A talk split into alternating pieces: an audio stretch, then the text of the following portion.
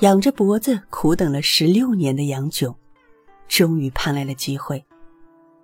当时啊，年近三十的杨炯参加了应制举，终于入了编，进了弘文馆，做了一个芝麻小官。这主要工作呢，就是做一些编辑校对的活儿。这下可惹恼了杨炯，十岁被举神童，苦等这么多年，到头来一个芝麻小官就把我打发了，他心底啊更加的抑郁。这时的杨炯或许有两种心理：一是怀才不遇，认为眼前的这个九品小官啊远远不及自己的学识；二是已年近三十。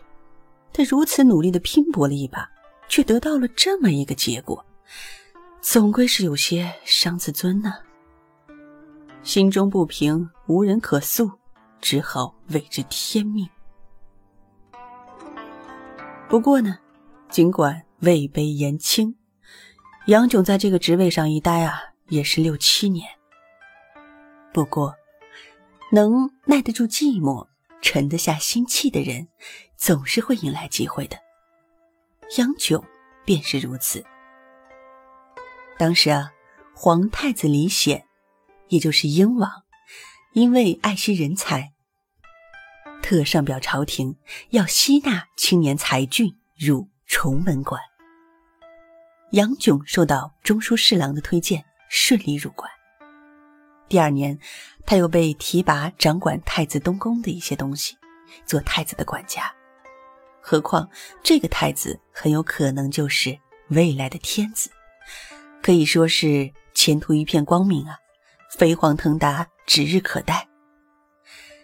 面对这样一次仕途飞跃，杨炯的心中无比兴奋。人生得意须尽欢，本就喜欢结交好友的杨炯，这时。他的交际圈更广了。然而，好景不长，在那个年代，没被贬官的仕途是不完整的。那么，当时究竟发生了什么？杨炯又因何而被贬呢？